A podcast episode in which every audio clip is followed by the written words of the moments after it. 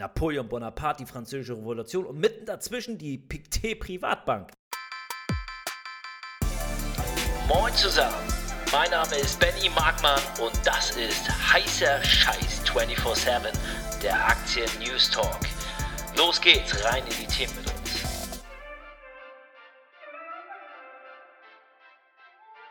Wir sprechen heute über die größte Privatbank Europas. Dazu müssen wir einmal in die Zeitmaschine und zwar ins Jahr 1782, genau, zurück zur Französischen Revolution. In diesem Atemzug müssen wir auch Napoleon Bonaparte erwähnen. Der hat auch seinen Anteil in unserer heutigen Episode. 1813, der Befreiungskrieg, die große Völkerschlacht. Darüber müssen wir auch sprechen. Und wir sprechen vor allem über die Privatbank Pictet aus Genf.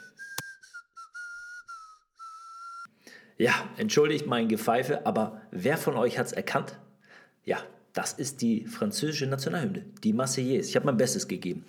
Nun zu ein paar Fakten zur Privatbank Pictet. Es ist die größte Privatbank Europas. Als die Bank Pictet 1805 gegründet wurde, ähm, ja, gehörte Genf noch zu Frankreich. Seither ist Pictet eigentlich ja, in Europa so die Nummer, zur Nummer 1 aufgestiegen und ihr Erfolg fußt auf drei, ja, man sagt kalvinistischen Tugenden. Persönliche Verantwortlichkeit, Mäßigung und Weitsicht. Was die Zahlen betrifft, die haben um die 4600 Mitarbeiter, davon sind 900 Vermögensverwalter. Und das ist ein Riesen, die Gruppe ist ein Riesengeflecht aus über 28 äh, Geschäftsstandorten. Spannend fand ich äh, ja, Singapur, Hongkong, Nassau ist äh, so sind so einige Standorte.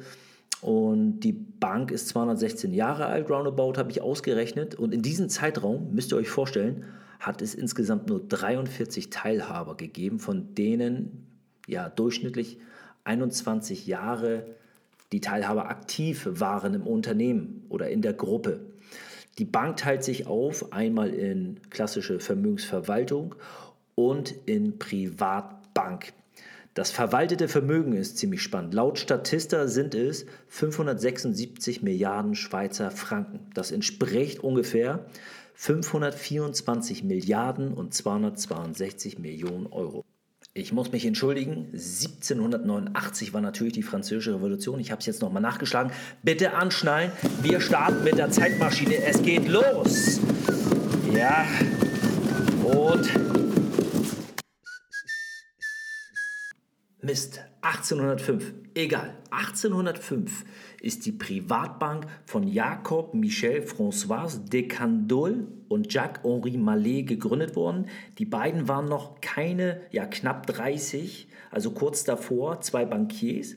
Zusammen haben sie die Gesellschaft in Genf gegründet und Mallet ist halt zwei Jahre später verstorben. Für ihn ist ein Freund Candols als Teilhaber nachgerückt. Das war Charles Turrettini. Deshalb werdet ihr wahrscheinlich, wenn ihr nach der Geschichte und Historik Pictet, also der Privatbank sucht, auch auf den Namen Turrettini stoßen. Die Bank ist hauptsächlich im Kommissionsgeschäft tätig gewesen. Die haben mit Devisen und mit dem Wealth Management ihr Geld verdient. Das Startkapital, womit die beiden, also Jacob Michel François de Candolle und Jacques-Henri Mallet, ähm, ja, an den Markt gegangen sind, das waren um die 30 Millionen Schweizer Franken. Und in Europa waren sie eigentlich so Pioniere, weil die schon angefangen haben zu diversifizieren, indem sie in mehrere Territorien ihr, ihr Kapital haben verwalten lassen die waren halt nicht nur in der Schweiz tätig, sondern in Spanien, in Frankreich, in Italien. Was den beiden Gründern eigentlich in die Karten gespielt hat, war der Untergang des französischen Kaiserreiches. Und deshalb müssen wir einmal kurz einen Sprung zurück machen. Was ist alles vor 1805 passiert? Wir befinden uns jetzt im Jahr 1789, eigentlich in dem Jahr, wo die Französische Revolution ausgebrochen ist. Zu dem Zeitpunkt befand sich Frankreich ja eigentlich in der zweiten Hälfte des 18. Jahrhunderts in einer ähm, sehr schweren finanziellen Krise, wenn man so will. Wenn wir uns an unseren Schulunterricht ähm, erinnern, dann wissen wir noch, dass die damals ja auf, das aufstrebende Bürgertum ne, forderte halt mehr Rechte und politische Macht ein. Und der Adel und der Klerus, die wollten halt diese Macht partout nicht abgeben. Und viele erinnern sich auch an den Spruch von, ich glaube, es war Marie Antoinette, da sagte oder sie fragte einmal ähm, ihren Diener oder ähm, ihr Servicepersonal, warum sind die denn so laut da draußen? Also ich weiß es nicht genau, aber warum sind die denn so laut da draußen? Ja, Madame, ähm, die haben Hunger. Ja, dann gibt ihnen doch Kuchen. Ja, das Volk braucht halt keinen Kuchen oder braucht zu dem Zeitpunkt keinen Kuchen, sondern Brot auf den Teller. Und es war halt so, auch der Klerus, also ähm, ja, die, der, der Papst oder es war nicht der Papst, sondern es war ja auch alles katholisch, wie und der Adel zusammen, die wollten partout ihre Macht behalten. Und ja, es gab verschiedene Versuche auch zu dem Zeitpunkt, die Wirtschaft zu reformieren, scheiterte alles. Es war ja alles ein bisschen sehr, sehr ähm, ja, Sodom und Gomorra zu dem Zeitpunkt. Die Bevölkerung ist ähm, in großer Not gewesen. 1788 gab es dann auch noch eine ganz, ganz schlimme Missernte. Und ja, sämtliche Nahrungsmittel waren unglaublich knapp. Ihr erinnert euch, die sogenannte konstitutionelle Monarchie ist gestürmt worden, der König hingerichtet und die Jakobiner, also eine sehr einflussreiche gewordene politische Klasse oder wie so ein politischer Club, ja, errichtete dann 1793 unter der Führung von wem? Ganz bekannt, hatten wir auch im Unterricht, Maximilian de Robespierre. La Terreur, eine Terrorherrschaft im Endeffekt. Genau, verstrickt war Frankreich zudem in Krieg gegen Österreich und Preußen. Jetzt kam, oder rollen wir mal noch ein bisschen weiter, ähm, kam Napoleon Bonaparte ins Spiel. Also dieser französische General, der kleine Mann, der in verschiedenen Feldzügen sich einen Namen gemacht hat, ne, kam 1799 ähm, durch einen Staatsstreich an die Macht beendete die Kriege, stellte die innere Ordnung wieder her und ließ sich halt zum Kaiser der Franzosen ernennen. Warum erzähle oder berichte ich jetzt über so viel geschichtlichen Kram, der vorher stattgefunden hat? Ich denke, das ist für jeden irgendwie mal ganz spannend zu wissen, weil die Bank ja 1805 gegründet worden ist, aus wie die Gründer geprägt worden waren. Und die Gründer sind wirklich durch die Französische Revolution geprägt gewesen zu dem Zeitpunkt, durch sämtliche Unruhen in Europa und darüber hinaus natürlich auch in einem Zeitpunkt, wo, glaube ich, nicht ganz klar war, in welche Richtung sich Europa bewegen oder orientieren würde, weil Europa ja, beziehungsweise die Schweiz, war ja immer relativ neutral und ähm, profitierte natürlich immer als neutraler Partner. Und ich glaube, zu dem Zeitpunkt wussten die auch nicht genau, in welche Richtung sie ja wirtschaftlich, politisch tendieren konnten, sollten, weil es war alles voller Krieg umgeben. Gerade 1830, 13, 1813 der größte Krieg aller Zeiten zu dem Zeitpunkt, dieser, dieser Befreiungskrieg, die Völkerschlacht in Leipzig. Das war wirklich, da waren 600.000 Soldaten, 92.000 davon sind umgekommen. Und das waren über zehn Nationen, also Parteien. Das war Russland, Preußen, Österreich, Schweden. Ich glaube, England war noch ein bisschen mit beteiligt. Es war ein Riesenkrieg. Und jetzt sind wir dort angekommen, wo wir hin wollten, 1805, und zwar zur Gründung dieser Privatbank. Jetzt starten wir mit der Lesezeit, meine Lieben. Los geht's. Die Zeit der Tabus ist vorbei. Credit Suisse beendet eine bis ins Jahr 1755 zurückreichende Firmengeschichte und eliminiert ihre Tochtergesellschaft, Clariden Loy. Die 1841 gegründete Bank Sarasin ist mehrheitlich von der brasilianischen Safra Group übernommen worden. Der Untergang weiterer Traditionsbanken ist nicht ausgeschlossen. Schweizer Bankhäuser und ihre Angestellten sind plötzlich gefährdete Spezies. Bis vor kurzem hat die Möglichkeit, von einem Golfball getroffen zu werden, noch als größtes Risiko im Geschäft mit reichen Privatkunden gegolten.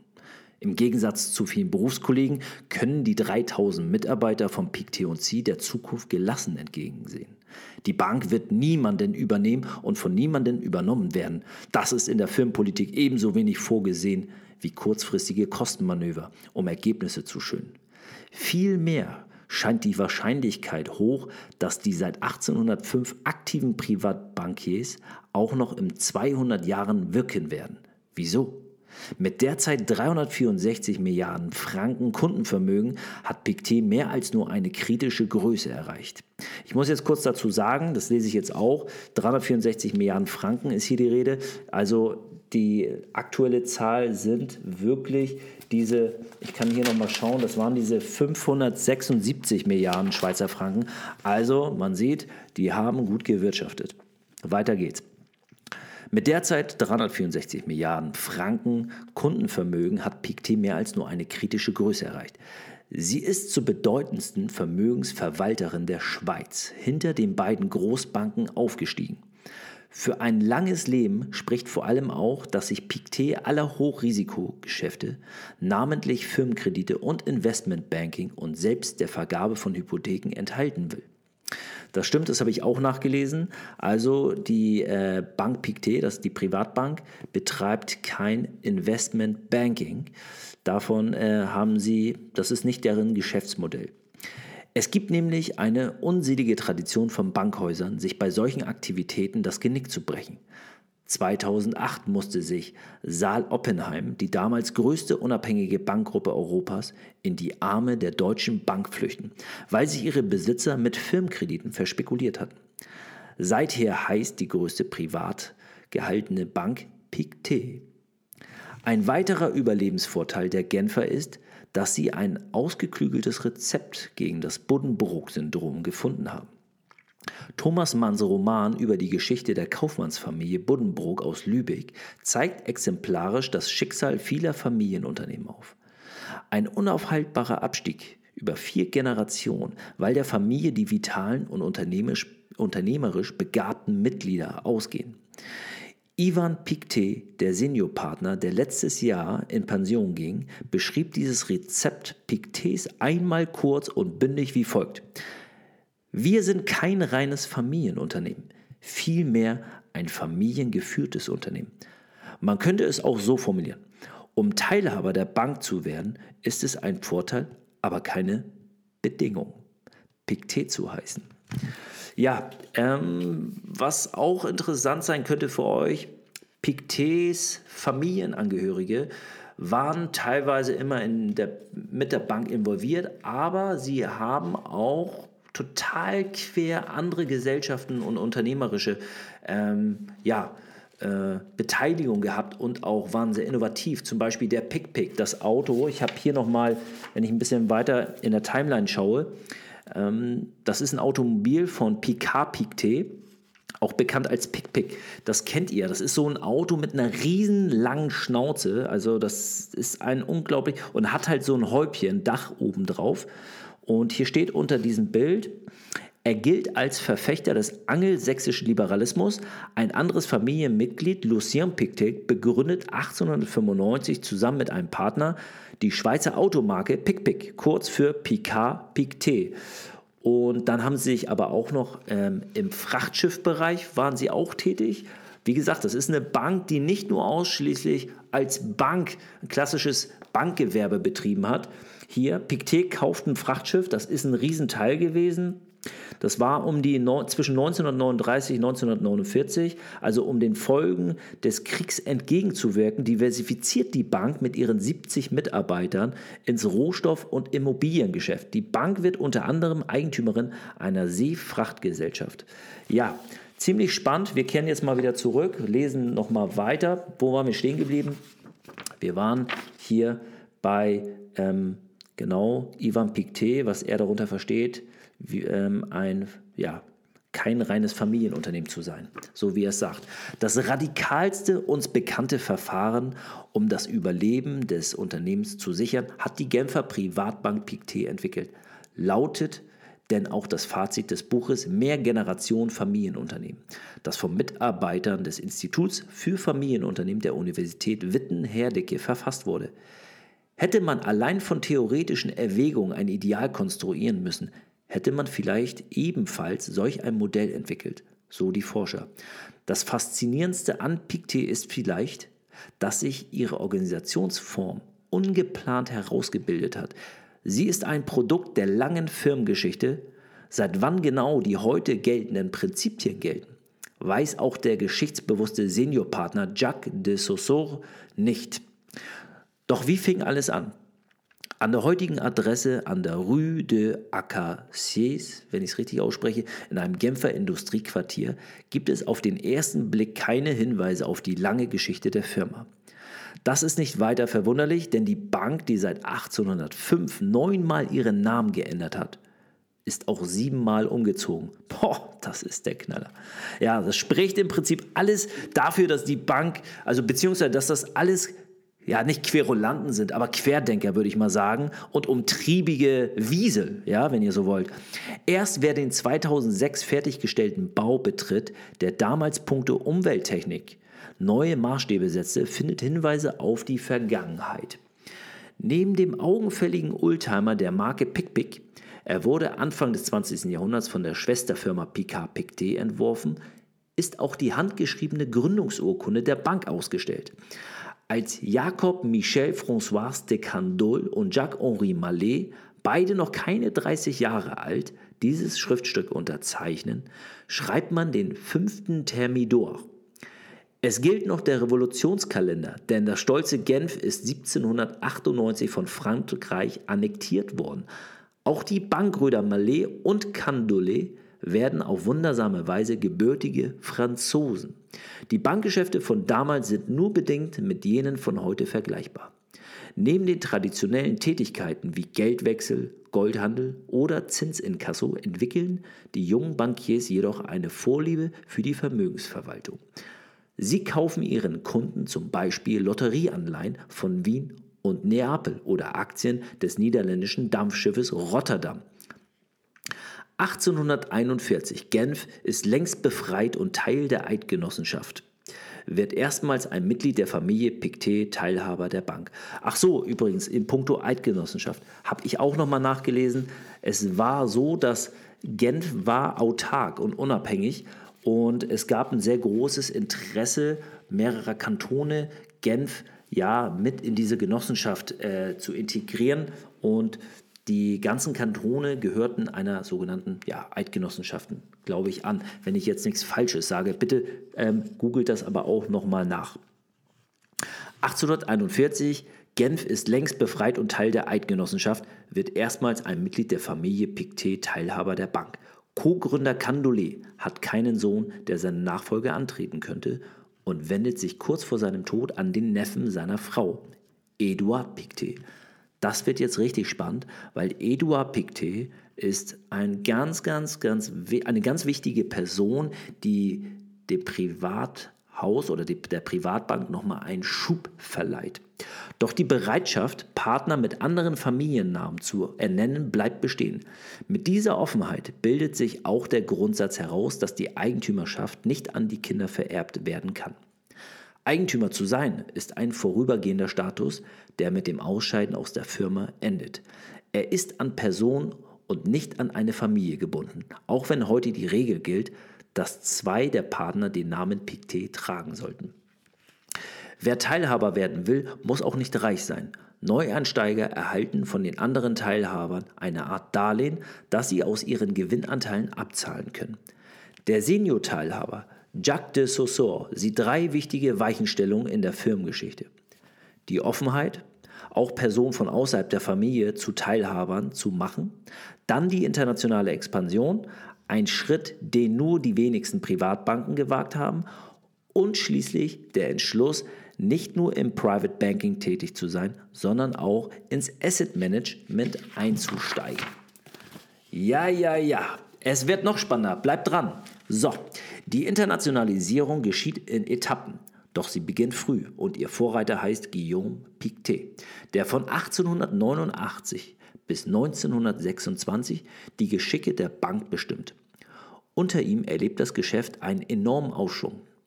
Der vielseitige Guillaume Pictet, der auch Mitglied des Direktoriums der Schweizerischen Nationalbank ist, will ein umfassendes Beziehungsnetz in den USA und in Lateinamerika Amerika aufbauen. Zu diesem Zweck begibt er sich im Jahr 1895 nach New York, San Francisco und Los Angeles. 1905 unternimmt er eine weitere, damals noch beschwerliche Reise in die USA und nach Mexiko. Als Guillaume Pictet 1926 abtritt, wird die Bank in ihren heutigen Namen umfirmiert in Pictet und C. Kurz danach kommt der Börsenkrach an der Wall Street und die Weltwirtschaft stürzt in ein Chaos, das den Weg für den Zweiten Weltkrieg bereitet. Eine existenzbedrohende Krise auch für die Genfer. Ja, das war so der Zeitpunkt, wissen wir alle, wo die Nationalsozialisten mehr und mehr an die Macht kamen. Das war aber auch das Jahr, wo sich diese Bank durch den Einstieg in, ja, in, diese, in, die, in, die, in die Schifffahrt im Prinzip ja, gerettet hat. Also 1930 bis 1949 sind die ja in diesem Zuge mit ihren 70 Mitarbeitern ins Rohstoff- und Immobiliengeschäft darüber hinaus auch eingestiegen und halt auch in die Seefracht. Ne? Das war so ein, so ein Anker, nicht nur ein Anker, glaube ich, das war sogar nachher eines der Säulen, warum diese Bank heute eine der größten Privatbanken überhaupt ist. Während des Krieges werden die im Ausland investierten Gelder blockiert und Kontakte zu vielen Kunden unterbrochen. Auch nach Kriegsende bleibt die Lage schwierig. Um den Folgen der Krise entgegenzuwirken, suchen die Teilhaber nach Diversifikationsmöglichkeiten. Pictet übernimmt und saniert eine Genfer Immobiliengesellschaft, steigt ins Geschäft mit Kleinkrediten ein und lässt sogar eine Erdölraffinerie in Antwerpen bauen. Zudem wird sie Eigentümerin einer Seefrachtgesellschaft, die drei Frachtdampfer besitzt und vier Handelsschiffe betreibt.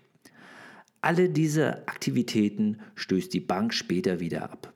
Nach dem zweiten fürchteten Entschuldigung, nach dem zweiten fürchtete sich Europa vor einem dritten Weltkrieg. 1948 gab es überall in Osteuropa totalitäre Revolution und die Rote Armee blieb bis 1955 in Österreich. Auch bei Pictet hatten wir damals große Angst, sagte de Saussure. In den 70er Jahren gründet die Bank sogar einen Ableger in Amerika aus Furcht vor der Roten Armee. Es gab das Risiko, dass die Sowjetarmee einmarschieren könnte. Deshalb haben wir ein Büro in Montevideo eröffnet. Arriba! Entschuldigung, das ist ja Mexiko. Mit der Idee, die amerikanischen Guthaben unserer Kunden von den europäischen zu trennen. Als in Lateinamerika eine Abwärtsspirale einsetzt, verlegt die Bank ihre amerikanische Dependance nach Montreal. Je suis très désolé. Trotz der Bedrohungslage kommt es ab den 50er Jahren zu einem Boom im Vermögensverwaltungsgeschäft. Und die Bank gewinnt eine neue Kundschaft, Pensionskassen und andere institutionelle Anleger. Jacques de Saussure ist in den Aufbau des sogenannten Asset Managements direkt involviert, den er als die dritte wichtige Weichenstellung der Filmgeschichte einstuft. Als ich ein paar Jahre vor meiner Ernennung zum Partner 1987 dort begonnen hatte, gab mir mein Chef das Ziel vor, eine Milliarde Franken zu erreichen. Heute ist dieses Geschäft mehr als 100 Milliarden Franken groß. Verschiedene Partner sind damals der Ansicht, Pictet werde in diesem Geschäft Geld verlieren. Dennoch bestand die Offenheit, es zu versuchen und nicht einfach den Weg des geringsten Widerstands zu gehen. So de Saussure. Was ist wohl die nächste Weichenstellung? Ja, meine Lieben, so viel zur Privatbank ähm, Pictet und ich wünsche euch wie immer einen wunderbaren, ja, guten Abend, guten Morgen oder einen guten Tag und wir sehen uns demnächst.